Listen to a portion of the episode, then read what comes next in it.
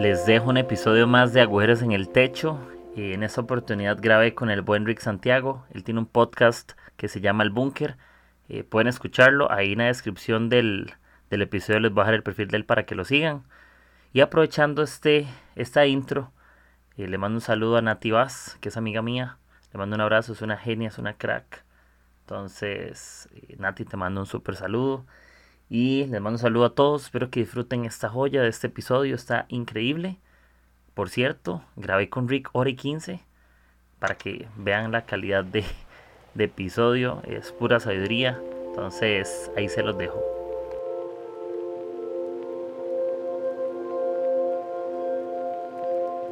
Bueno, estamos una vez más eh, con la serie Perfectamente Imperfectos. y estoy demasiado contento. Yo creo que ya llevamos varias eh, conversaciones. El último que grabé se llamaba El Arte del Pastor Amoroso. Se lo grabé con el Espíritu Santo. Ese fue solo conmigo. Entonces, estuvo genial. Gracias por eh, los que están escuchando y los que me escriben por aparte. La verdad me anima muchísimo. Y en esta ocasión estoy con mi buen compa, mi buen amigo Rick. Así que, Rick, ¿cómo estás? ¿Cómo andas? ¿Qué onda, bro? Ah, eh, pues estoy nervioso eh, y estoy... Ah, pues estoy bastante bien. La verdad es que ha sido un día emocionante, lleno de, sorpresas y, pues sí, aquí, aquí andamos. Excelente. Y yo tengo que confesarte algo, ¿verdad? Con respecto a este episodio. Eh, yo estoy hablando con Rick antes y me encanta tirar como preguntas medio extrañas, preguntas comprometedoras, ¿verdad? preguntas así que nos pongan como, eh, como jaque. Bueno, pero primero quería contarte algo. Gracias por animarme o inspirarme a hacer los episodios. Quiero decirte eh, públicamente que, digo, fuiste las personas que me ayudó, no sé si te acordás, cuando te escribí por aparte. sí, sí, sí. ¿Verdad? Que estuvimos ahí eh, conversando, así que muchas gracias por animarme. yo ya Rick lo venía escuchando desde hace tiempo, ya venía escuchando mucho el tema de conciencia y un montón de, de cuestiones y, y bro, muchas gracias por, por animarme a, a, grabar. Yo me acuerdo cuando vos ahí te escribí por Instagram y accediste a, a guiarme cómo subirlo, cómo manejarlo en las plataformas, cuánto duraban subirse y, y todo eso. Y la verdad, bro, muchas gracias por, y por ayudar, ¿verdad? Y de verdad estar ahí. Entonces, de verdad, gracias. Nada, que va, la verdad es que me siento bien, bien, bien contento de haber apoyado, aunque sea un poco, en, en este proyecto que ahora tienes, que yo creo que a muchos nos está ayudando. A, mí me encanta escuchar tus episodios y la verdad es que, pues no sé, o sea, me, me, encanta saber que pude apoyar, aunque sea un poco en que te animaras a lanzarlo. Sé que hay mucho más detrás de todas las motivaciones y todo, pero me encanta saber que, aunque sea un granito de arena, pude aportar para animarte. Bro, de verdad, muchas gracias. Y, y bueno, ahí seguimos. E igual pueden seguir a Rick. Él tiene un podcast que se llama El Búnker, que lo pueden escuchar en Spotify, en Apple Podcast, en Anchor, bueno, en todas esas. Entonces, eh, para que lo busquen, eh, tiene episodios súper buenos. Eh, ¿Cuántos episodios llevas ya más o menos? si no recuerdo porque a mí también se me olvida mi, mi, número de episodios, pero creo yo que voy por el 35 ya. Ah, claro, imagínate. Yo, yo, creo, yo creo que llevo como, no sé, 12 o 13 por ahí. Pero sí, sí, ahí para que lo estén buscando. Y ahora igual en la descripción del, del podcast, ahí va a poner tu perfil para, y para que lo sigan y hagan las locuras. Eh, contanos cuánto tiempo tenés de casado, cómo conquistaste a la que es tu esposa, para que sepamos un poquito más de vos, para ir rompiendo el hielo. Claro, claro. pues ya ahorita en octubre, el día 28, ah, cumplo ya dos años de casado. Tengo 25 años, me casé entonces a los, a los 23 y soy de Puebla. Em, eh, bueno, en realidad creo que eh, ya, lo, ya lo había platicado había comentado, creo que en, algún, en alguna otra ocasión, pero mi esposa me, me conquistó a mí. Exactamente. me conquistó a mí por medio del estómago. Eh, yo, la, yo la vi, yo creo que sí fue un flechazo eh, por aquí la, la vi, la, la, conocí, me gustó mucho, mucho, eh, tengo que reconocerlo, y, sus primeras palabras de ella, ah, bueno, porque para eso había un amigo de por medio, ah, no fue como, como un encuentro tan, tan frío, sino que había alguien de por medio que prácticamente nos presentó. Y lo primero que ella me comentó fue, oye, ¿no quieres comer? Porque su mamá tiene un restaurante, entonces me invitó a comer, comí con toda su familia y hicimos una química bien, bien increíble, pero yo creo que algo le echó a la sopa o no sé, pero ya de ahí no me pude separar de ella. De una vez. ¿Alguna, algún conjuro, por eso sí? Sí, yo creo que sí. Sí, pero bro, demasiado, demasiado bueno. Yo creo que bueno, para que sepan, Rick tiene 25, eh, él tiene algunos proyectos, no sé, contanos ahí qué está pasando con tu iglesia, eh, contanos, que hemos conversado ya, tenemos un grupo aparte y todo donde nos contamos los chismes cristianos, ¿verdad? Siempre hablando de nuestro corazón con respecto a, a, lo que creemos en la iglesia, así que y tal vez contanos, yo, yo, ya conozco un poco la historia, pero sería bueno ahí que, que la gente se entere un poco, que conozca más a Rick, que no solamente es el del podcast, sino alguien más real. Claro, Híjole, la verdad es que sí tocas las, las fibras sensibles. De hecho, estoy pasando una, una temporada de, de, mucho, de mucha transición, de muchas preguntas, de muchas dudas, de muchas decisiones, de esos momentos que son, yo creo que claves. Y, uf, mm, bueno, me voy a animar a contarlo aquí en, en tu podcast. no, no, lo había dicho abiertamente, pero bueno.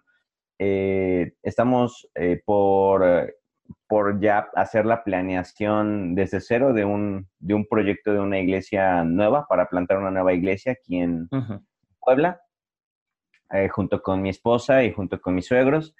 Y, pues entonces, eh, híjole, es, un, es todo un camino ah, difícil y completamente nuevo para mí, porque en la iglesia en la que actualmente estamos sirviendo, digamos que también lanzamos, bueno, también colaboramos, ayudamos a, levantar una iglesia, pero digamos que aquí nos dieron básicamente todo, nos dieron el terreno, nos dieron eh, el auditorio, nos dieron eh, las sillas, nos dieron el audio, prácticamente nos lo dieron todo. Y, nada más nosotros eh, se nos pidió el apoyo para llegar y, bueno, establecer allí la, la iglesia, por decirlo así, para levantarla y pues bueno, digamos que nuestra temporada aquí eh, ya está terminando y ahora vamos a, iniciar un proyecto aparte, un proyecto nuevo de, plantación de iglesia.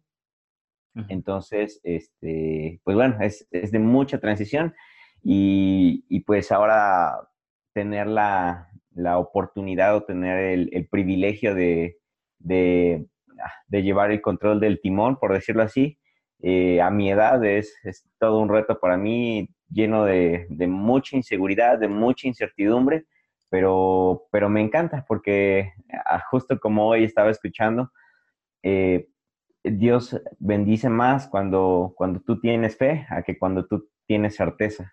Entonces, ah, me encanta eso y, literal es, estar caminando en fe. Buenísimo, bro. Y mira, voy a aprovechar eso que, que nos me estás contando. Bueno, el, la idea es que el episodio se llame eh, el arte, la teología, yo he escuchado muchos de, tus episodios y, vos profundizás en algunas, bueno, algunas creencias, ¿verdad? Algunas posturas teológicas eh, de, lo que vivimos. Yo creo que existen demasiadas posturas teológicas y, y ahora más que todo hay como que está de moda mucho el tema de las visiones de las iglesias locales, ¿verdad? De, que un pastor es trending, eh, ahora que tienen podcast y, y que no sé que eso esté malo, pero de algunas de esas cosas son modas. El cristianismo también puede volverse una moda más que, que una, una, vida. Y quiero empezar con eso a partir de lo que me estás contando de, de las nuevas proyecciones, ¿verdad? Que, que incertidumbre. Eh, te cuento algo. Yo creo que, que una iglesia tenga una visión local no está mal. Yo creo que todos ocupamos dirección, ¿verdad? No, hay dicho que dice que el que no sabe para dónde va, cualquier bulde funciona. Si yo voy para, para Puebla, no puedo agarrar un avión que vaya para Ciudad de México ¿verdad? Posiblemente tengo que irme en un carro para allá, en avión o, algo así. Entonces, la pregunta es esta. Eh, si cada iglesia tiene una visión local, ¿cierto? Que, que ahí está nuestro corazón. Si yo sumara la, la, la suma de esas visiones, estaría bien o estaría mal, porque una suma, la suma de más de una visión sería una división, ¿no? Sí. ¿Cierto? Entonces, si queremos que nuestra iglesia sea unida, hablando teológicamente, que creemos en Jesús y todo, y que nuestro corazón apunta a algo, si es más de una visión, entonces está, la iglesia crees que está dividida o está unida. ¿Qué piensas de eso? Oh, Híjole, yo creo que sería muy, muy presumido de mi parte dar una, una perspectiva y tan, ah, sí, una perspectiva a, a, lo que es la iglesia global. Eh, yo creo que, al menos desde mi perspectiva, de lo que yo puedo observar de las iglesias que yo conozco, de, de las personas que yo sigo, uh, yo creo que que como todo hay una gran polarización de visiones, pero al final de cuentas creo que en su gran mayoría eh, la iglesia está, está avanzando y, está, está esforzándose por seguir la, la, visión principal que, que, creo que es la que Jesús nos dejó, ir y hacer discípulos, cada uno conforme a sus métodos, cada uno conforme a sus doctrinas, pero yo no veo tanta, sí, tanta división o tanta pérdida de la visión principal que es la que Jesús nos dejó. Yo creo que a grandes rasgos, a mi poca visión o a mi limitada visión, yo sí veo que, la iglesia se está esforzando, claro, con luchas y, vienen, al menos para Latinoamérica, creo yo que, luchas muy, muy fuertes, eh, pero, pero creo que se está esforzando para, pues sí, para lograr la, la gran comisión. Ok, genial. Y yo creo, como te decía, todos ocupamos una dirección, ¿verdad? La iglesia no, no existe porque tiene que existir, sino que tenemos un, un porqué y es eh, donde quiero tal vez un poco como profundizar está eh, la visión que podríamos ponerle a nuestra iglesia local, ¿verdad? O el corazón y también está la visión de Jesús. ¿Vos cómo percibís actualmente cómo está funcionando la iglesia con respecto al tema teológico? Porque muchas veces podríamos predicar en iglesia cosas que suenan demasiado cool, pero no tienen profundidad bíblica. Y es algo que yo constantemente te escucho. Cuando vos opinas y te molestamos en el grupo, ahora cuando dice, ay, va a hablar el sabio, va a hablar el sabio, porque contas historia, y no me refiero a teológico solamente de algo que viene en la Biblia, sino que es historia bíblica, ¿me entiendes? Que gente que vino a invertir, impregnar a través de su vida algo en el pasado para disfrutar lo que es la iglesia de hoy vos cómo percibís esa realidad, porque yo hace me quedo así como con la duda de, uy, ¿verdad? Como si los mensajes que estamos predicando animan mucho a la gente, pero ¿vos crees que carecemos hoy en día un poco de profundidad bíblica o qué crees que pasa? Ah, eh, híjole, si me hubieras hecho esta pregunta hace dos años, yo creo que, mi respuesta hubiera sido completamente diferente a la que, a la que hoy en día siento o, creo. Hace, bueno, eh, he empezado por una deconstrucción eh, en mi teología, en mi, en mi doctrina, por decirlo así, y pasé por un momento en el que en el que en lugar de enfocarme en edificar o en construir algo positivo para la iglesia, me enfoqué en, en tratar de destruir la iglesia.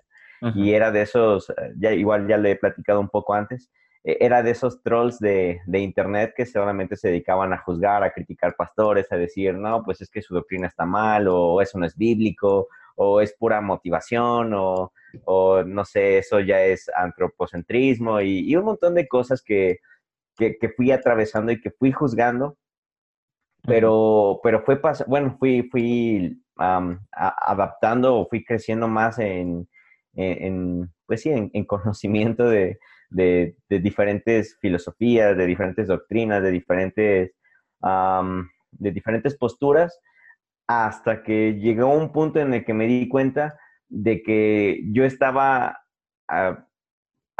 estaba amontonando información, pero realmente yo no estaba haciendo nada. Realmente era muy fácil juzgar desde mi posición porque ah, pues en ese momento yo no estaba eh, muy, muy activo en la iglesia, pero a partir de, que se me da a mí la oportunidad de, enseñar doctrina, de enseñar, eh, bueno, de tomar una posición de maestro en, la iglesia local en la que actualmente estoy sirviendo, entonces allí adopté, eh, o me vi forzado más bien a adoptar un corazón más pastoral.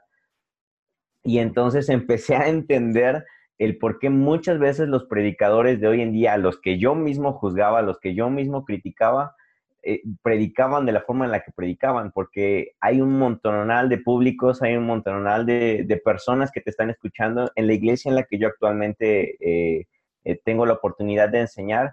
la gran mayoría de personas no han terminado una, escuela ah, básica, una escuela primaria. Entonces, ¿de qué me servía toda mi doctrina? ¿De qué me servía toda mi teología sistemática, toda mi, eh, toda mi preparación, los diplomados que estudié, todo? ¿De qué me servía todo eso si no podía explicárselo a personas que no sabían leer o escribir?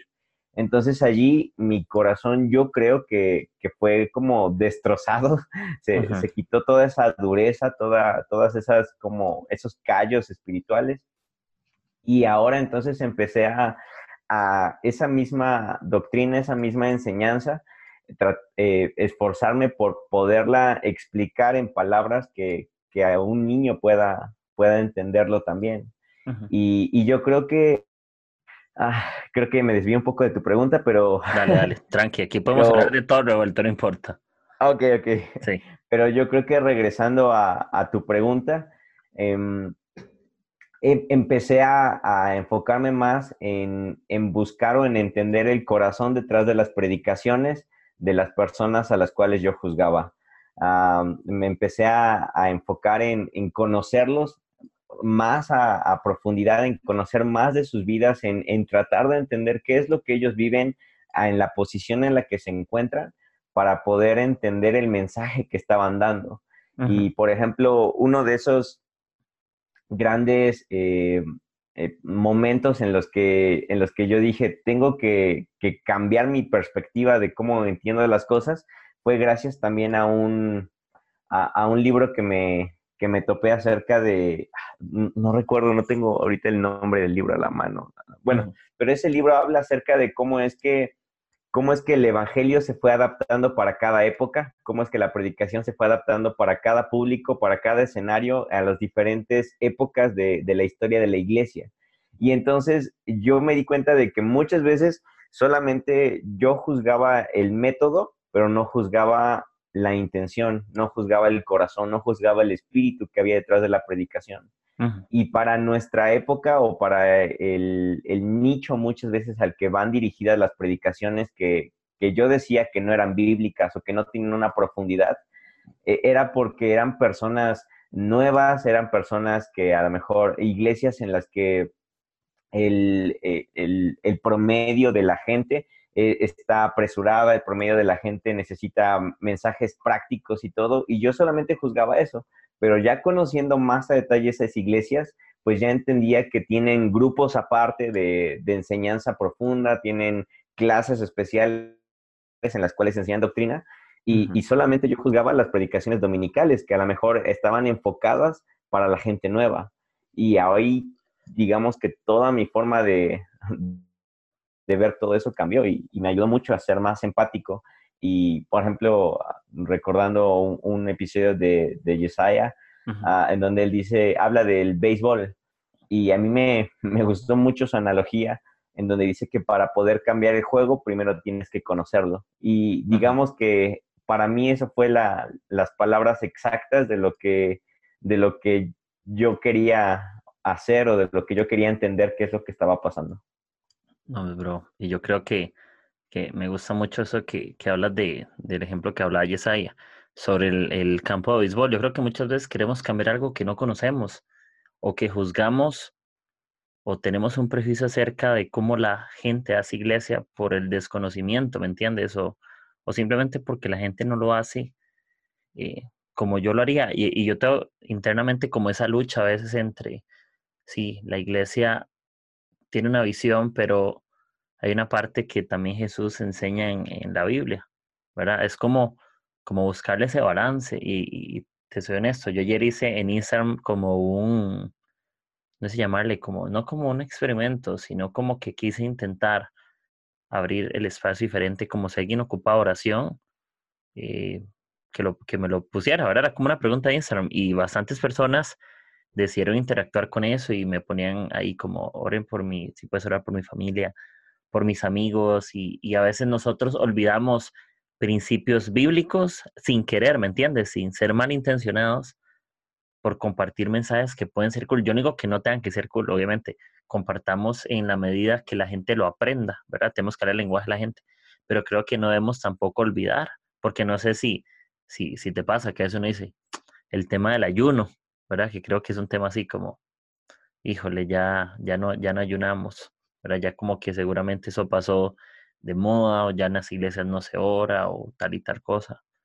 Pero vos, ¿cómo has tomado, cómo crees que la iglesia tenga que transicionar en ese proceso? Porque ya ahora el mensaje y la forma de ser iglesia es diferente a, a incluso cuando era adolescente y yo tengo 28 y cuando yo tenía 6, no sé, hace 12 años, era distinto. ¿Vos cómo crees que las nuevas generaciones están eh, percibiendo la iglesia? ¿Realmente estarán conociendo al Jesús de la Biblia o estarán conociendo al Jesús que estamos nosotros mostrando? No sé, ¿vos qué pensás? ¿Se parece mucho al de la Biblia o se parece más a uno ya que anda chaqueta de cuero y, y, pantalones tubo? yo creo que, nuevamente, yo creo que va a depender de, de en dónde busquemos.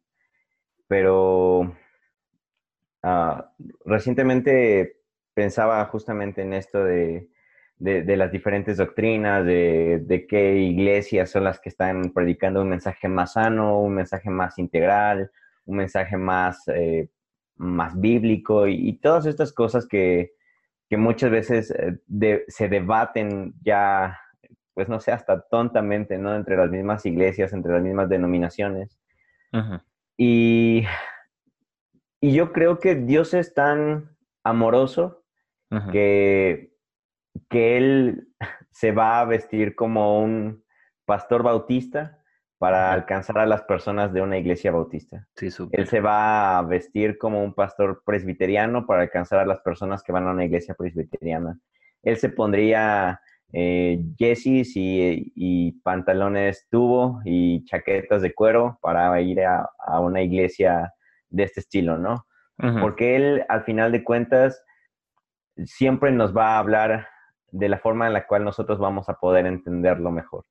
y, entonces, si tú me preguntas si la iglesia está predicando el, evangelio como es, ah, es una pregunta demasiado, con demasiados con, con demasiadas ah, ah, respuestas, porque sería un error muy grande generalizar o, decir solamente los bautistas están predicando bien, o solo los presbiterianos, o solo los metodistas, o solo los carismáticos, o solo los pentecostales. Yo creo que, yo creo que la iglesia en general, durante toda, eh, durante toda la historia de la iglesia, siempre, la ha siempre ha predicado de Jesús o siempre ha predicado el Evangelio conforme a su contexto, conforme a su cultura, conforme a su manera en la cual ellos mismos están entendiendo y conociendo a Jesús.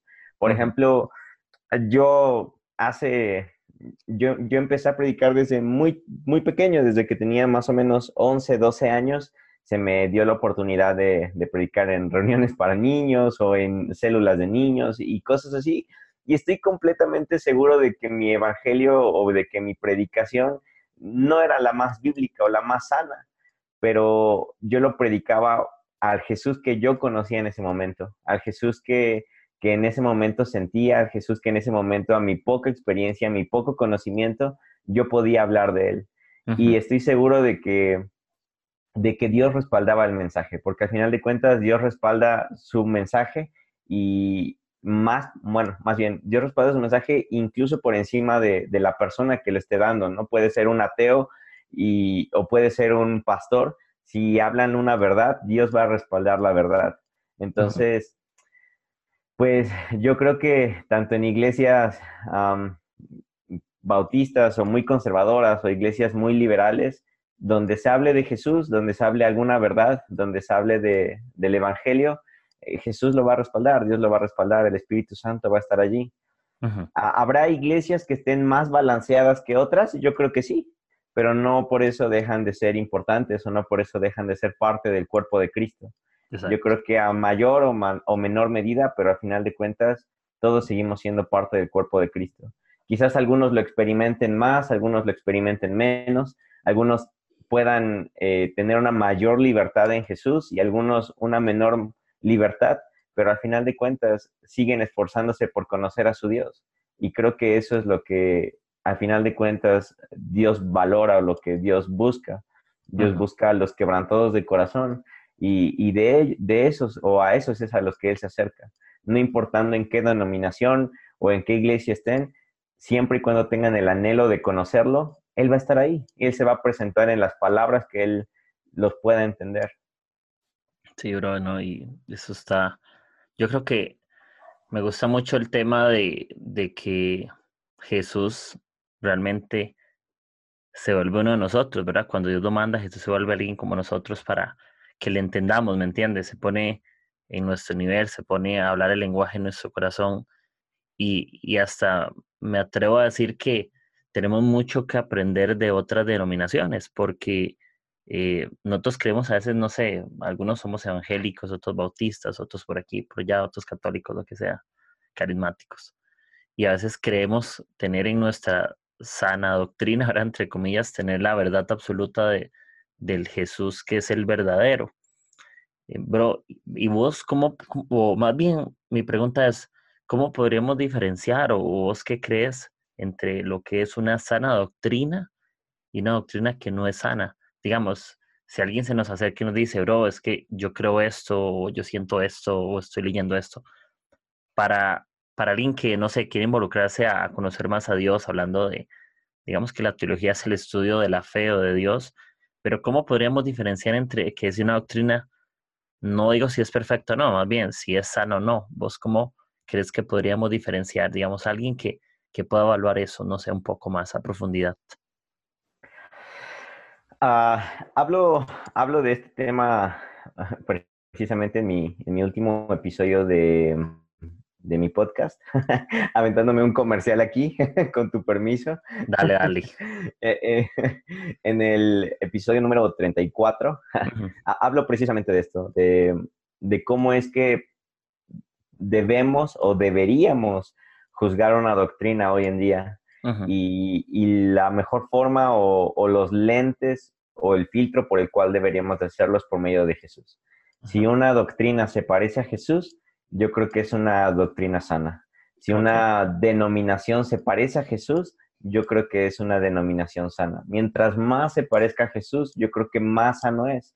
Ahora, igual aquí no, no quiero ir más al extremo de decir todos los que no se parezcan a Jesús son satánicos o, o, son diabólicos. No, no, no, para nada. A lo mejor ellos están en su proceso, a lo mejor están en su momento en los cuales ellos eh, están encaminándose hacia esa, hacia esa revelación o hacia ese conocimiento más pleno de, Jesús, de la gracia, del amor, de, toda esta ola de, de sí, de, esta interpretación de, Jesús como el verdadero Dios amoroso que es y como, como ese Dios de gracia y de bondad que, por mucho tiempo se bueno, dependiendo de la denominación nuevamente, ¿verdad? Pero en muchas denominaciones se predicó más un Dios de ira, un más de un Dios de, juicio, un Dios condenador. Y, hoy en día creo que, viene una, una ola eh, a Latinoamérica principalmente, eh, en donde estamos entendiendo o se nos está permitiendo entender que aunque no es nada nuevo realmente, no, es algo que, se están inventando por ahí o algo así, sino simplemente es algo que, una corriente de pensamiento que apenas está llegando por aquí, y es este entendimiento de ese Jesús, de ese Dios que su, que su principal motor es el amor. Y en base al amor se, se, se desprenden todos, o, más bien van de la mano todos los demás atributos. lo, mencionaba yo, no es que ahora creamos en que, bueno, como Dios es amor, puedo pecar y hacer lo que yo quiera, entonces, porque pues Él es amor. No, no, no, Él, él es justo, pero su justicia está llena de amor. Él es santo, pero su santidad está acompañada de amor. Él es eh, misericordioso, acompañado de amor. Él es ah, puro y su pureza está acompañada de amor. Él es eh, justo y, acompañado de amor. Él, en fin, todos sus atributos siempre van acompañados de todos juntos, pero a la luz del amor. Entonces, el poder entender a Jesús representando y encarnando esto mismo, entonces es cuando tú dices, ouch, ya no se parece mi teología o ya no se parece para nada mi denominación o, mi doctrina a, a, este Jesús, ya no se parece a este Dios Y, aquí es cuando nos empezamos a replantear todo, todo, todo nuestro entendimiento de quién es Dios, de cómo Él se relaciona con el hombre, de cómo se relaciona con la iglesia. Incluso el mismo concepto de iglesia ahora cambia, el mismo concepto de propósito cambia, el mismo concepto de, del cielo, del infierno, de, del juicio, todo esto cambia cuando tú logras entender y ver a ese Dios manifestado en Jesús hecho amor. Uf, bro. Y, y, y, creo que esa es como una respuesta que nos acerca mucho a, la verdad de, de, Jesús o la que habla la Biblia, porque muchas veces tal vez relacionamos la teología a un tema religioso, a un tema de, de reglas. Incluso cuando hablamos de doctrina podríamos enfocarlo a puras reglas, ¿me entiendes? Que si yo soy de esa denominación, yo practico A, B y C. Si soy de esa otra denominación y nuestra doctrina es esta, es E, F, G. Y si soy de esta denominación de doctrina, soy H, I, J, ¿me entiendes? Entonces, podríamos como afianzarlo a un conjunto de reglas y parece que nos volvemos al Antiguo Testamento, donde creemos que que el cumplimiento de las reglas o el cumplimiento de la ley es lo que nos hace ser más como Jesús o nos resta ser como, como Él. Y como decías, yo creo que no hay ninguna doctrina perfecta. Creo que nada que el hombre pueda hacer puede ser perfecto como Jesús. Más bien, todo lo que nosotros hacemos es un intento eh, de ser como Jesús. Incluso mucho de la interpretación bíblica que posiblemente personas que se prepararon en temas bíblicos se sentaron a estudiar y a escribir y a corregir y a curar textos bíblicos, posiblemente haya cierto margen de error por cambios de idiomas, traducciones, lenguajes, las escrituras, eh, cuando se, se juntan temas cronológicos. Entonces, podrían existir esas cosas, pero también es un tema donde confiamos en que Dios mismo va a cuidar su palabra, en que si vimos a Jesús, nuestra vida puede ser mucho mejor y entender que la teología es un mensaje de amor más que un mensaje de religión, ¿me entiendes? Que es un mensaje como la doctrina lo que te hace es golpearte y herirte y volverte un cristiano a la fuerza, sino que entender teología no solamente saber más de Dios, sino conocer a Dios mismo. No sé, si yo te tiro esa frase, vos, ¿qué opinas? Eh, porque las dos son teologías y para algunos es como tener mucho estudio de Dios, ¿me entiendes? Y la otra es, ¿será que alguien que nunca ha leído la Biblia pueda tener una teología correcta de Dios? No sé, era una pregunta demasiado loca. pues, eh, bueno, creo que eh, si, si, logré cachar bien la pregunta, mi respuesta me, me recuerda mucho a, a, cuando en la Biblia dice, ¿no? De, de oídas te había oído, más ahora mis ojos te ven. Por mucho tiempo yo me dediqué a, devorarme libros de teologías sistemáticas, de teologías, bueno, sí, de, libros de teología, y yo conocía acerca de ese Dios del cual me hablaban los libros, pero, pero conocía muy poco a Dios mismo. O había, había escuchado mucho, había leído mucho acerca de ese Dios, pero realmente yo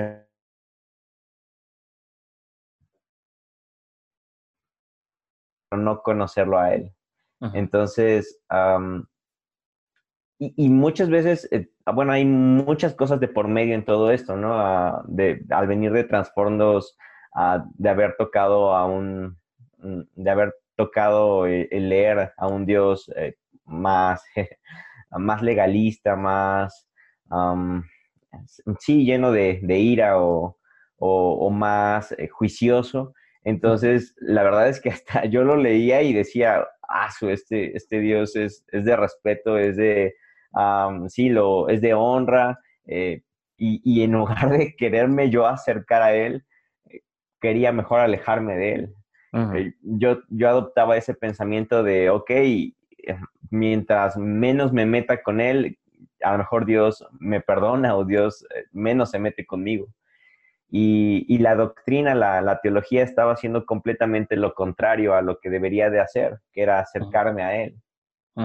al poder yo, o cuando empecé a, toparme con, con, con, sí, con esta nueva forma de, de, ver o de entender a la Biblia, a Dios, a todo esto por medio de los ojos de Jesús, por medio de quién es Jesús mismo y, de que Jesús es literalmente, como él lo dijo, ¿no? Lo que veo al Padre hacer, eso es lo que yo hago, lo que lo escucho decir, eso es lo que yo digo, porque el que ha visto al Padre, el que me ha visto a mí ha visto al Padre. Y, y el poder entender eso y decir, el Dios que yo me había fabricado en mi mente o el que me habían fabricado los libros, no se parece para nada a este Jesús. Entonces, ah, mm, bueno, al, poder cambiar toda esta cosmovisión, también cambia por completo mi manera de relacionarme con ese Dios y, ver cómo es que Jesús se relacionaba con, las personas, cómo es que Jesús perdonaba, cómo es que Jesús se daba a la gente, cómo es que Jesús em, llamaba la, la, atención de las personas para acercarse a ellos, yo digo, ese es el Jesús al que yo quiero conocer. Y, entonces ahora sí la teología empezó a tener un efecto positivo en mí, porque ya no le tenía yo miedo a Dios, ya no le tenía yo miedo a ser juzgado, a ser condenado, a ser consumido en las llamas, en donde es el llorar y crujir de dientes, sino ahora quería correr a Él para descansar en sus brazos, quería correr a Él para, para recibir su abrazo, para recibir su gracia, su amor. Y esa gracia y ese amor es el que ahora me empezaba a hacer cambiar para, para bien. Antes, aunque yo decía que la salvación era por gracia y no por obras, y aunque entendía toda esta parte de, la sola gratia y, la sola fide y todas estas cosas, pero realmente no lo vivía porque seguía yo comportándome de tal manera que me sintiera digno de acercarme a mi padre. Pero al poder entenderlo al revés, ahora el saberme hijo, el saberme con esta identidad de que soy amado, entonces ahora quiero comportarme como, como esa imagen de Dios viva aquí en la tierra, como ese imago de y que Él ya depositó en nosotros desde un principio.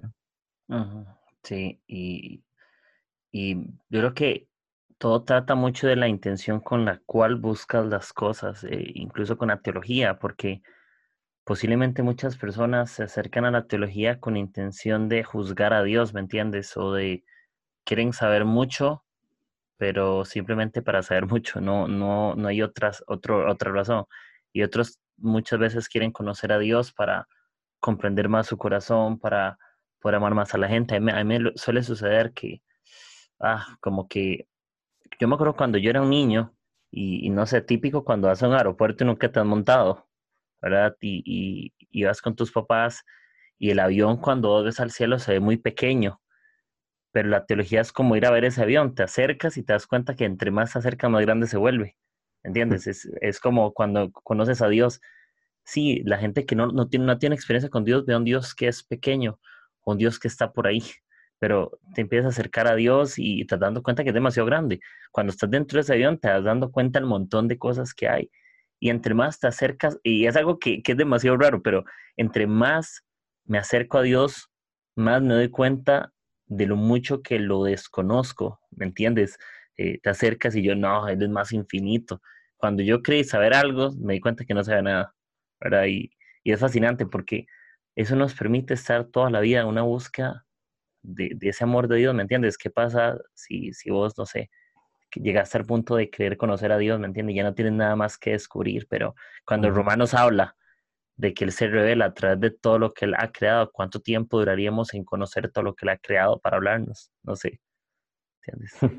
Sería espectacular y, y, y, con eso te arrojo esta eh, pregunta que tal vez es muy básica y, y creo que podríamos ayudar a otras personas, afirmando con todo eso que hemos conversado, de que la teología no es una, una faja, un cinturón para azotar a la gente a buscar a Dios, ¿me entiendes? Sino alegando que la teología es conocer a Dios, a un Dios que nos ama y que por supuesto eh, tiene su voluntad, su persona nos cuida, nos protege y aprendemos de Él no para juzgar su corazón, ¿me entiendes? Sino que aprendemos de Él para amar mejor a los demás. Entonces, eh, ¿qué consejo le podrías dar a una persona, no sé, que está entrando en la teología, eh, no me refiero a un instituto bíblico, me refiero a alguien que está en su casa eh, y quiere leer la Biblia, ¿me entiendes? Y a veces esos consejos nos hacen falta, porque estoy seguro que hay gente que su teología son los domingos, ¿me entiendes? Y toda su relación depende la predica del pastor. yo estoy seguro porque yo lo conozco. Yo en algún momento como que lo he podido hacer sin querer o, queriendo, no sé, o porque me aparece. Pero ¿qué consejos le darías a una persona que está entrando a leer la Biblia? ¿Cómo, ¿Cómo hacer? Porque a mí me suelen preguntar, no sé si te ha pasado, es que no sé por dónde empezar, no sé qué leer, pero no como darle una guía paso a paso, ¿verdad? Como paso, no, sino ¿qué crees vos que se ocupa? ¿Cómo vos lo haces? ¿Cómo crees que podemos ayudar? Ya. Um, um, ok, sí. Creo que regresaría nuevamente al mismo punto.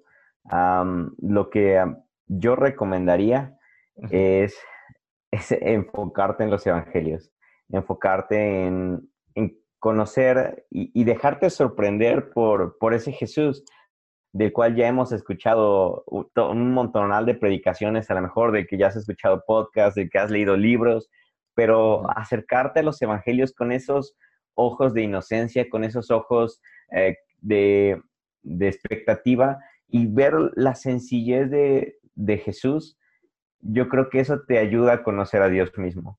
Eh, sin duda, yo creo que, ah, no sé, empezar por, pues sí, por el libro de Juan, por el libro de Lucas, ah, en general por los evangelios, te ayuda mucho a tener una perspectiva de, quién es Dios. Porque a mí me pasaba mucho con mi mamá. mi mamá, este, ella le gustaba mucho leer el Antiguo Testamento, pero siempre me decía, es que leí Isaías y, y terminé con dolor de estómago porque pues me dio miedo, ¿no? o me confundió mucho, o, sí me asusté de, este Dios que, pide que vayan y, maten un pueblo entero, incluyendo a los bebés, incluyendo a las embarazadas, a los ancianos, a todos ellos. Ese Dios da miedo. Entonces, si tú empiezas por el Antiguo Testamento, va a haber un montonal de dudas que van a surgir, va a haber un montonal de preguntas, de, de cosas que van a parecer completamente incongruentes, pero si tú empiezas con Jesús, si tú empiezas por entender quién es Jesús y, a partir de Jesús juzgas todo lo demás de la Biblia, yo creo que vas a tener unos lentes increíblemente ah, buenos para poder entender mejor la Biblia. Dejar que Jesús te acompañe a cada versículo del Antiguo Testamento, creo que es la clave perfecta para poder entender. Que tú puedas llevarte a Jesús de la mano al Éxodo, al Deuteronomio, a los jueces y entender que en cada página, en cada versículo, en cada capítulo de la Biblia, en cada capítulo del Antiguo Testamento, eh, debe de apuntarte a Jesús, cambia muchísimo tu teología, cambia muchísimo la forma en la cual vas a, acercarte a Dios, en la cual vas a acercarte incluso a la Biblia, porque ya no solamente es un, ah, un libro de, eh, no sé, un libro de de, historias o, un libro de poemas o, una compilación de literatura, sino que realmente es un libro que apunta hacia Jesús.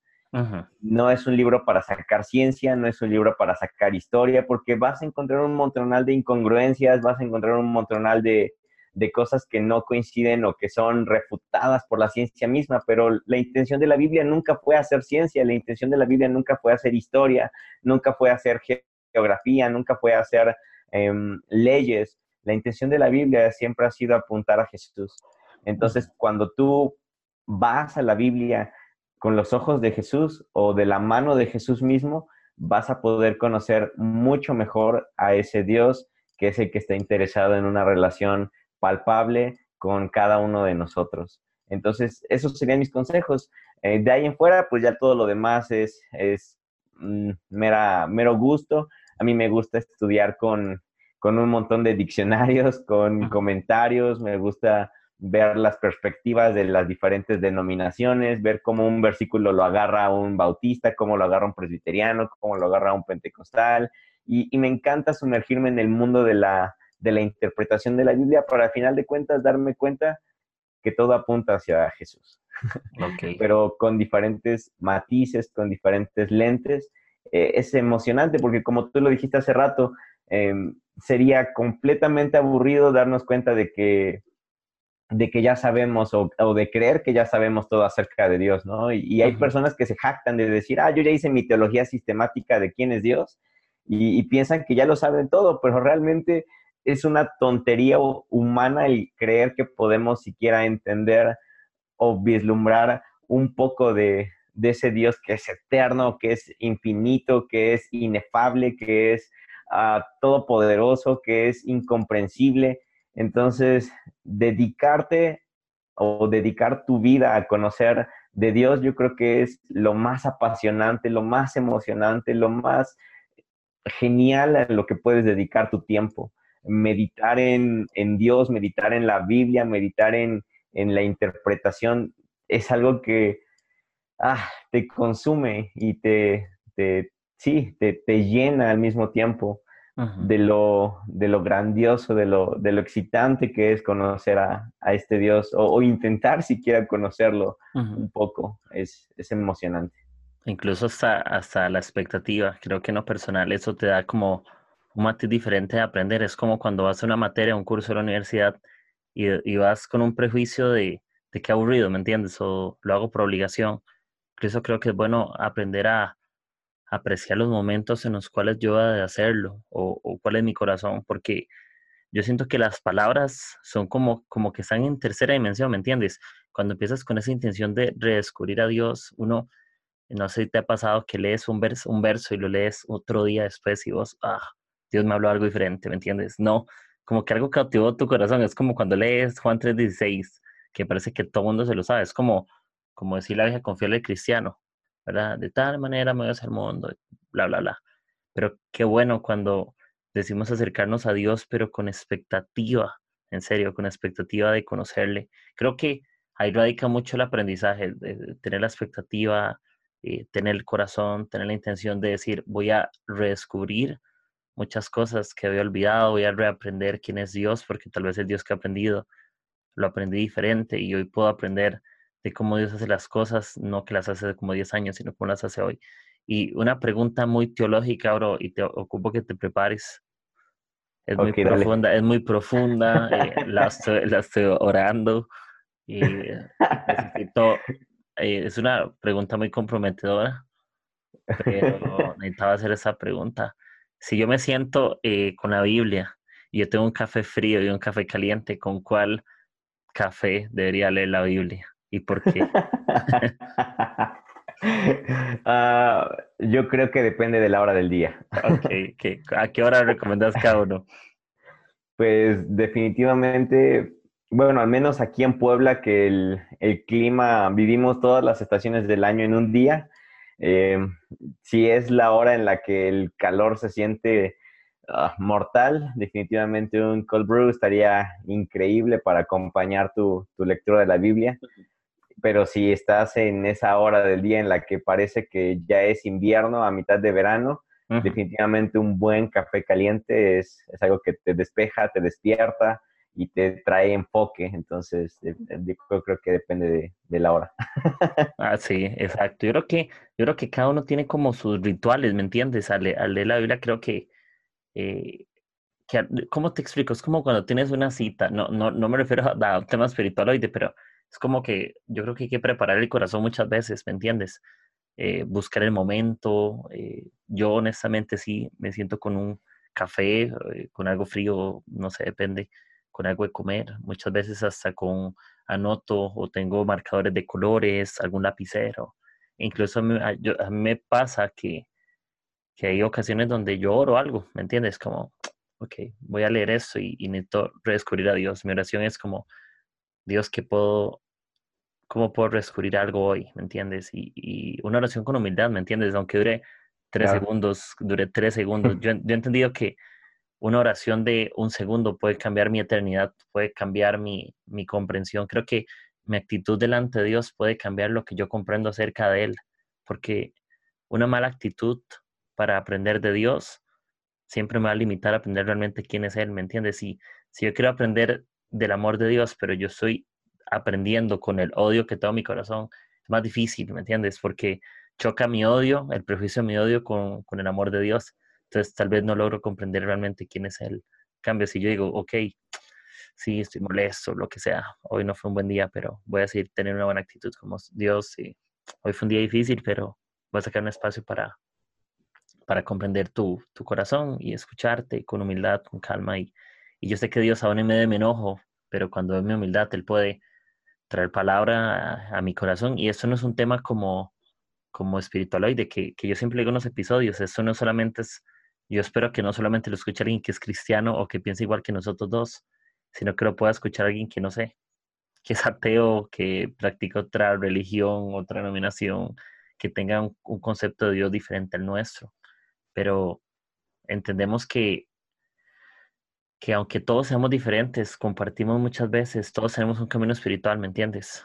Todos ocupamos algo más grande que nosotros, todos ocupamos confiar en algo que no somos nosotros mismos y, y me encanta la persona de Jesús porque aunque él volcaba mesas, aunque él mandó a Pedro caminar sobre, literal sobre las aguas, como que venga, sanaba a sordomudos metiéndoles el dedo con salida en los oídos, eh, sanaba a leprosos, eh, hacía desmadres, despelotes, eh, bueno, ese es mi lenguaje tico por aquellos, si nadie me entiende, me, por aparte, pero me encanta porque aún en medio de esa teología de quién es Jesús, Jesús no era ningún religioso, Jesús era avanzado, ¿Entiendes? ¿Por qué? Porque la teología de Jesús no era un, un, tema de cumplimiento de reglas. Jesús hacía valer el amor por encima de las reglas, ¿me entiendes? Ese es, siempre será su mensaje eh, hacia nosotros, igual como vos decías de la teología sistemática, que vos estuviste eh, estudiando por, por cierto tiempo muchas cosas. Al final, eh, todo eso que sabes nunca estará mal, nunca estará mal, siempre será importante, pero lograste transmitir o estás tratando de transmitir a las personas el amor que hay detrás de ese conocimiento, ¿me entiendes? Como que sacaste el oro que había en ese montón de, roca, ¿entiendes? Eh, sacaste realmente lo valioso del conocimiento, porque saber mucho y, amar muy poquito y no estar dispuesto a, a ser como Jesús, ¿de, qué sirve creer que somos como Jesús si al final no lo somos? No sé, ¿verdad? ¿De, qué sirve todo lo que sabemos si al final no amamos como Jesús ama? ¿O de qué nos sirve saber todas las, no sé, doctrinas del perdón o todas las traducciones de la Biblia o idiomas acerca del perdón, pero si cuando nuestro amigo o nuestro familiar nos hace daño, no sabemos perdonarlo, no sabemos todas las traducciones, pero no sabemos perdonar. ¿Entiendes? Entonces, al final se vuelve como un tema, ok, la teología yo creo que tiene que volverse algo más que solamente teoría o algo más que conocimiento, sino que la teología ojalá podamos vivirla eh, en, cada instante, en, cada momento. Y si yo te preguntara, no sé, así, hablando como el corazón totalmente abierto, ¿verdad? Eh, imaginémonos que estamos ahí con un café, en una mesa. Va, vale, vale. ¿verdad? Y si yo te preguntara qué, qué te gustaría que Dios, no sé, te enseñara hoy acerca de él, que vos decís, mi conocimiento me golpea, yo siento como que estoy limitado a eso, pero ¿qué necesitas hoy de parte de Dios para poder amar a la gente mejor? Más allá de, lo que tú crees o lo que tú sientas. Oh. Híjole, diste, diste en el clavo con esa pregunta. Mm.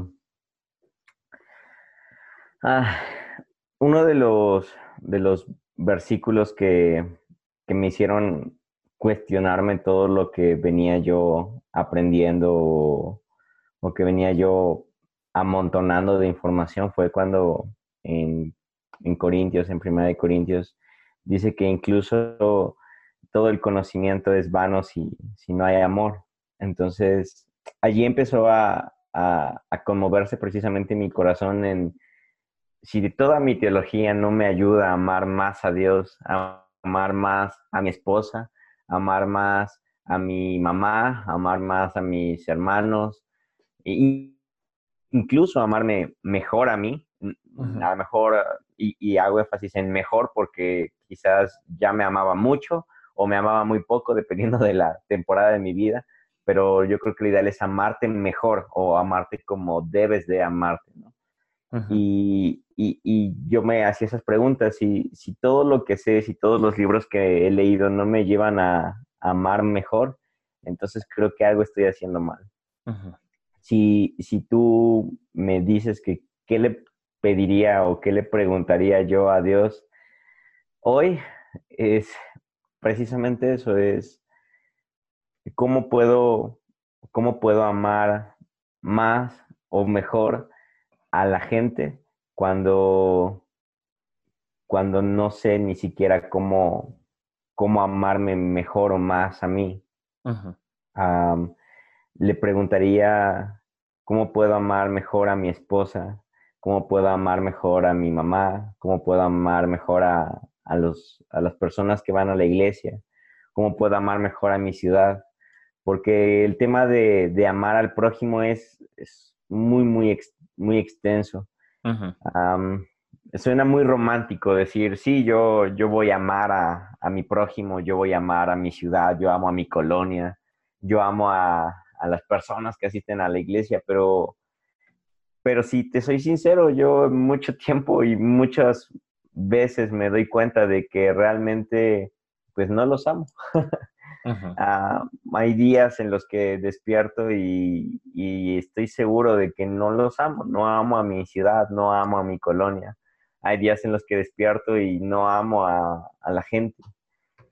Y esos son los días que me hacen cuestionarme y que me hacen tambalear por completo en todo lo que es mi llamado, mi ministerio, mi propósito, porque empiezo a decir, estaré en el camino correcto, si no, si no sé cómo amar a la gente, eh, estará bien que, yo esté aquí, estará bien que, tenga esta oportunidad, estará bien que busque esto o, que busque hacer tal o cual cosa. Y, y, realmente eso es lo que más me hace tambalear, porque es muy, subjetivo el, eh, el amar al prójimo, es muy, muy subjetivo. Entonces, definitivamente es, es algo que, que, traigo en, mi corazón seguido y que también seguido le pregunto a Dios en, en, cómo puedo, cómo se ve el amar al prójimo. ¿Se ve de la misma forma en todas las personas? ¿Se ve de la misma forma eh, todo el tiempo? O, o, cómo se expresa, cómo se ve, cómo se entiende, cómo se siente, cómo se debe de amar al prójimo. Y sí, es, definitivamente es algo que, le preguntaría encarecidamente al Señor. Hombre, es genial. Y, yo creo que todos tenemos esas preguntas, ya dejando de lado un montón de, de teoría, porque creo que todos sí queremos alcanzar, tener conocimiento acerca de Dios, todos queremos saber eh, el por qué. Y yo ayer hablaba con una amiga y ella me decía, eh, no sé, yo tengo como muchas preguntas con Dios del por qué estoy pasando lo que estoy pasando o, el futuro, ¿verdad? Que muchas veces nos genera esa ansiedad de no saber qué va a pasar en unos años, de cómo nos vemos, hacia dónde vamos, pero justamente cuando experimentamos a Jesús, podemos tener una confianza de que Él está en el futuro que nosotros no vemos, ¿me entiendes? Es como decir, ok, nos ponemos los lentes de la fe y que no sabemos qué va a pasar, pero si tenemos que caminar sobre el agua, vamos a caminar y si hay que pasar por el fuego, no nos vamos a quemar. Y si Él está allá, vamos hacia allá y confiamos. Y, si Él fue el que nos llamó, Él nos va a cuidar, ¿me entiendes? No, no es algo que nos va a dejar como alejado. Y me encanta que tenemos la Biblia, realmente. Creo que, que la hemos tirado como un tema muy religioso. Y todos tenemos nuestras oraciones eh, con Dios, todos tenemos nuestros secretos, todos tenemos esos anhelos eh, muy buenos y anhelos vergonzosos posiblemente, ¿verdad? Eh, anhelos ahí, también anhelos que no son buenos y que tal vez no nos, va, no nos va a dejar vivir porque no van a ayudar al otro, sino que serían egoístas. Entonces, me encanta que, que cuando podemos estudiar la Biblia, podemos conocer a un Dios, eh, como decía, no es una historia, ¿entiende? Él, es vida, Él es, la verdad, es, él es gracia y, y es algo lo cual podemos aferrarnos en nuestros momentos más difíciles. Qué difícil sería confiar en nosotros mismos cuando estamos del todo quebrados y no poder confiar en Jesús que Él está, aunque Él esté quebrado, aunque Él murió en la cruz y todo lo que sabemos que pasó. Él sigue siendo perfecto, Jesús sigue siendo bueno, Jesús sigue siendo eh, glorioso, Jesús sigue trayendo milagros, Jesús sigue siendo imperfecto. Y me encanta que Jesús agarró la teología, la ley, y él se hizo vida por sí mismo para la gente, ¿me entiendes? Él se volvió teología por sí mismo para la gente. Él, dijo, ok, ustedes conocen a un Dios del cual han escuchado o del cual está en un libro o que está escrito. Pero como cuando Jesús decía, ok, escrito está, ojo por ojo y diente por diente, yo les digo eso y eso, ¿me entiendes? Él mismo vino a mostrar que, era la teología más allá de una escritura Y eso me fascina que nosotros, ¿qué pasa si yo dijera no ser rico, por ejemplo? ¿Qué pasa si yo te dijera si vos fueras, la, qué tal si vos fueras la, la, única Biblia que alguien leyera, fueras la única teología que alguien tuviera acceso? ¿Qué pasa si alguien nunca pudiera leer la Biblia? ¿Tu día reflejaría la Biblia que otros necesitan leer? No sé, qué duro. Ah, um, haces esa pregunta en un momento complicado. sí. yo creo que si alguien leyera, si mi vida hoy en día fuera una Biblia, yo creo que estaría llena de garabatos, ah, estaría, llena, estaría llena de espacios en blanco, estaría lleno de, páginas con, rayones, estaría llena de páginas con, con garabatos, con, ah, no sé, con frases eh, absurdas, con frases, eh, no sé, confusas, pero al final de cuentas, yo creo que si alguien terminara de leerlo, eh, algo se le, si algo se le quedaría, estoy seguro que sería, que sería, hay un Dios y ese Dios te ama. Aunque no lo sientas, aunque no lo veas, aunque no lo escuches todo el tiempo, pero hay un Dios y ese Dios te ama. Y, y, sabes, ahí, ahí este, me gustaría igual comentar algo que, venías este, mencionando desde hace, desde hace un ratito. Sí, dale. Ah, se me hace bien interesante cómo es que eh, los filósofos o en otras culturas eh, siempre se ha buscado, siempre se ha hablado de un Dios, ¿no? y siempre los filósofos, siempre los Em, las personas han buscado conocer a ese ser superior, a ese Dios supremo, que no sabes cómo, ni siquiera cómo explicar, que no sabes ni siquiera cómo, cómo ver. Y, muchas veces me entristece leer, por ejemplo, a Platón, a Aristóteles, a Sócrates, me entristece leer a, ese tipo de, filósofos, porque creo que tenían una mucho mejor teología en, en muchas cosas que incluso muchos cristianos hoy en día que que tenemos ya la, el beneficio o tenemos ya el regalo de, Jesús, el regalo de la Biblia. Y es porque ellos dedicaban tiempo en meditar acerca de ese Dios. Y, y, yo creo que algo que hemos perdido mucho hoy en día es el, es el realmente meditar en, en Dios, en meditar en, en, lo infinito, en meditar en, en lo divino. Y ahora tenemos el beneficio de que conocemos la historia, conocemos, eh, conocemos la Biblia en la cual vemos a Jesús, vemos a Dios mismo encarnado. O sea, tenemos tan fácil, eh, fácil entre comillas, el poder tener una buena perspectiva de quién es Dios, pero somos tan flojos en quererlo conocer que no nos aventuramos a ello. Y, y aquí vienen un montonal de preguntas que, que, quizás por allí haya alguien a quien le puedan servir, ¿no? ¿Qué pasaría si no tuviéramos la Biblia? ¿Qué pasaría si Jesús no hubiera venido? ¿Qué pasaría si Jesús no hubiera resucitado? ¿Qué pasaría si, si todo apuntara a que nada de esto fuera real? Aún así, tendríamos la perspectiva de aquellos filósofos que no conocieron de Jesús o de aquellas culturas paganas que no tuvieron a, ese Dios Jehová o ese Dios Yahvé. Pero aún así, dentro de nosotros, dentro de la humanidad, siempre ha existido ese anhelo por lo divino. Y tendríamos que recurrir a la meditación, o como dicen romanos, que también tú lo dijiste, ¿no? A poder ver a Dios en toda la creación. El saber que el hecho de que hay, eh, no sé, de que hay un, un universo nos apunta de que hay algo más grande el hecho de saber que hay un sol que da calor nos apunta a entender que hay algo más grande que da un calor más fuerte. El hecho de ver una, una noche llena de estrellas nos hace entender que hay un cosmos, que hay una galaxia, que hay algo que fue creado por alguien mucho mayor. Si hoy en día tú me dijeras, ¿sabes qué? Nada de lo que tú crees es real, aún así yo seguiría creyendo en ese Dios. Aún así yo seguiría buscando y seguiría meditando y seguiría afanándome por conocer a ese Dios supremo, a ese Dios magnífico que está allí dispuesto a, relacionarse contigo. Quizás no tendríamos a Jesús como parámetro, pero tendríamos a nuestro entorno, tendríamos a nuestra creación. Y yo creo que es algo que tenemos que, poder buscar o anhelar en, en, hoy en día, en poder ver a, Dios detrás de cada una de las cosas que hay en nuestro alrededor. Y, quería platicarlo porque hace un momento dijiste que ojalá y, haya algún agnóstico, algún ateo o alguien escuchando este podcast. No sabemos, quizás, quizás no.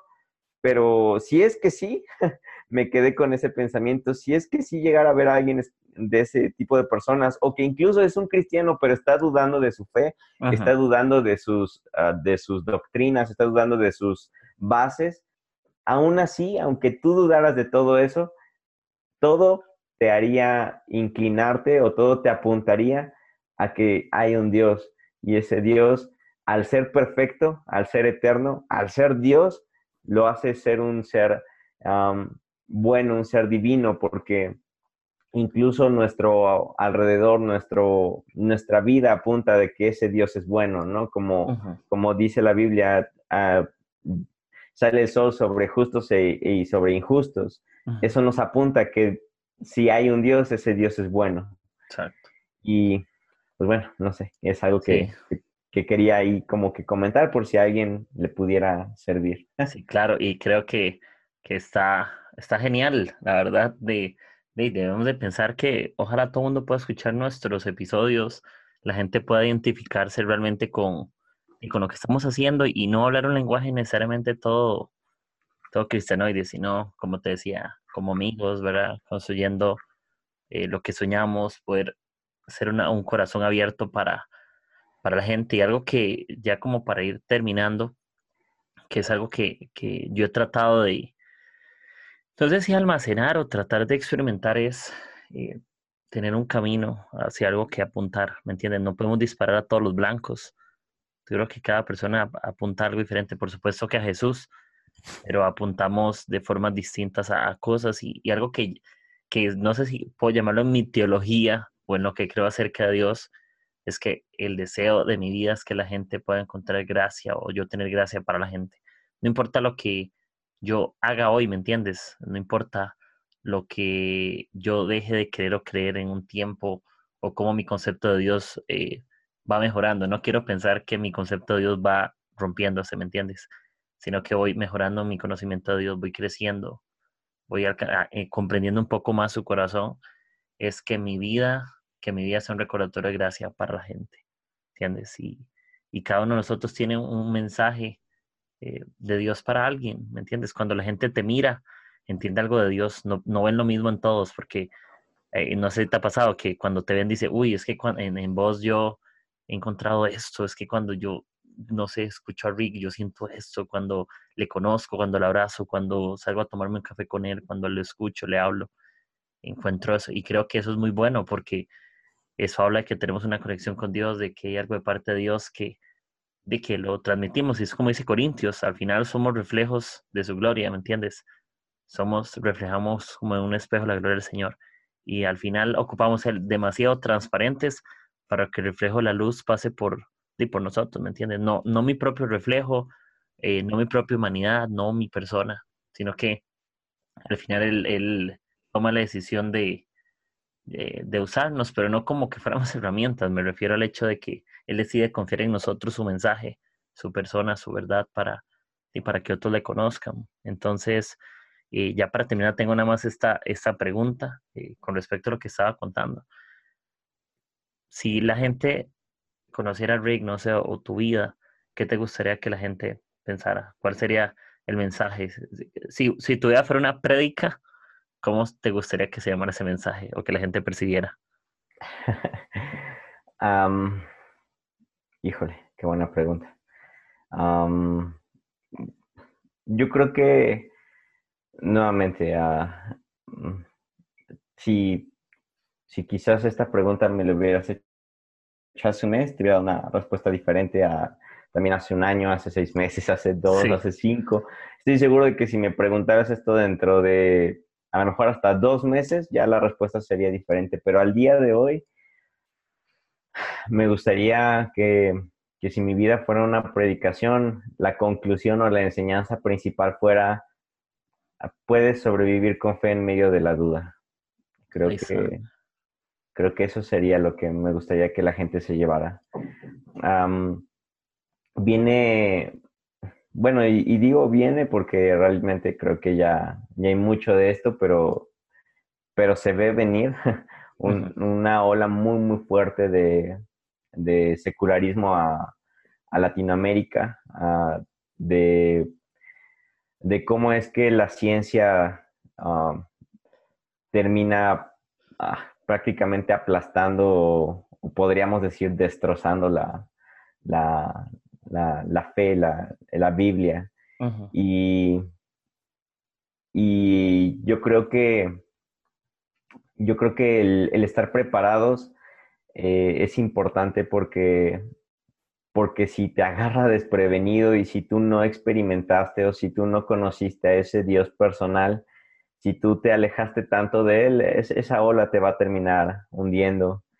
Que yo creo que por la gracia de Dios, pues a su debido tiempo, siempre vamos a, regresar a Él, o incluso aunque no regresáramos, eh, Dios va a seguir estando ahí, ¿no? Pero, pero creo que es importante estar preparados, eh, tanto en, eh, en, conocimiento, pero más, más, más en experiencia.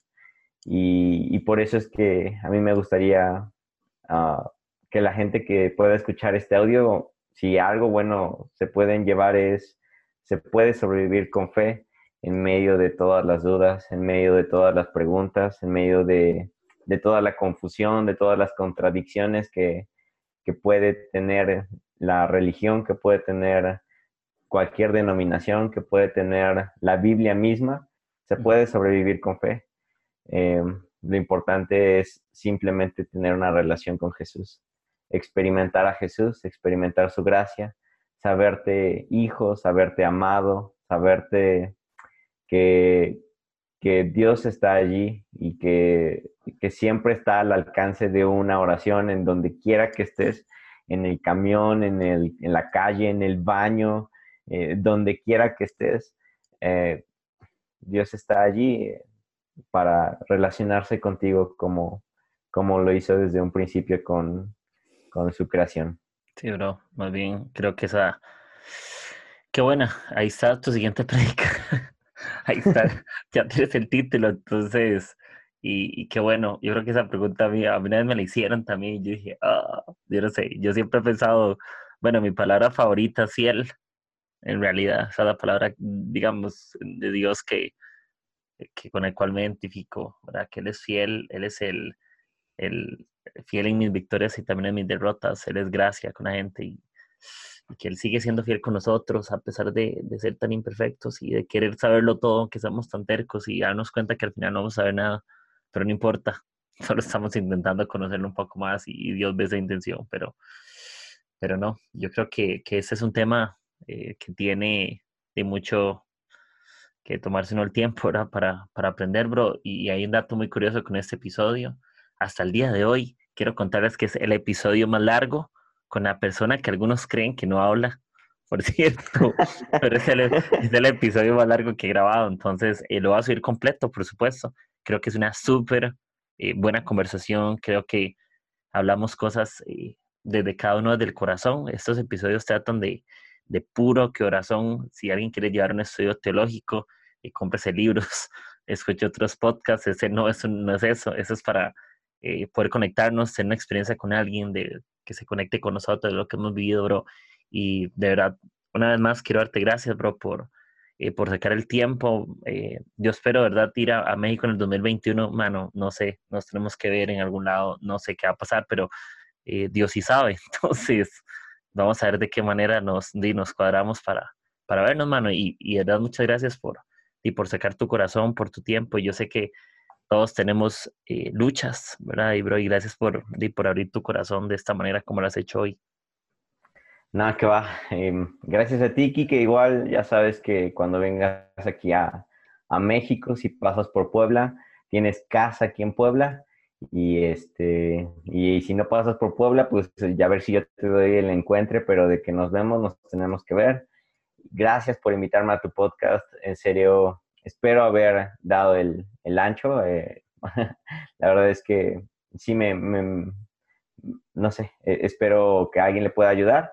Y gracias de nuevo, gracias por invitarme, por tenerme en cuenta para, para ser parte de Agujeros en el Techo. y pues ya está, gracias. Bueno, listo, bro, te mando un abrazo. Eh, de verdad te espero que, que, la pases muy bien y, que todos los que siguen escuchando, ahí nos vamos a topar algunas otras eh, personas. No tengo como, como horarios para subir. Yo soy un poco rebelde, subo cuando me da la gana. Entonces puede ser que mañana suba este Rick y puede ser que el viernes suba otra, otra persona. Entonces me fascina poder conversar, poder conocerles y, y que podamos juntos aprender. Y, todas esas personas que están escuchando son gente que han aportado mi vida de alguna otra manera, que nos conocemos o en persona. Pero, pero bueno, espero que estén bien. Les mandamos un abrazo y que sigan escuchando el siguiente episodio de Agujeros en el Techo. Chao, que estén súper, súper bien. Bye.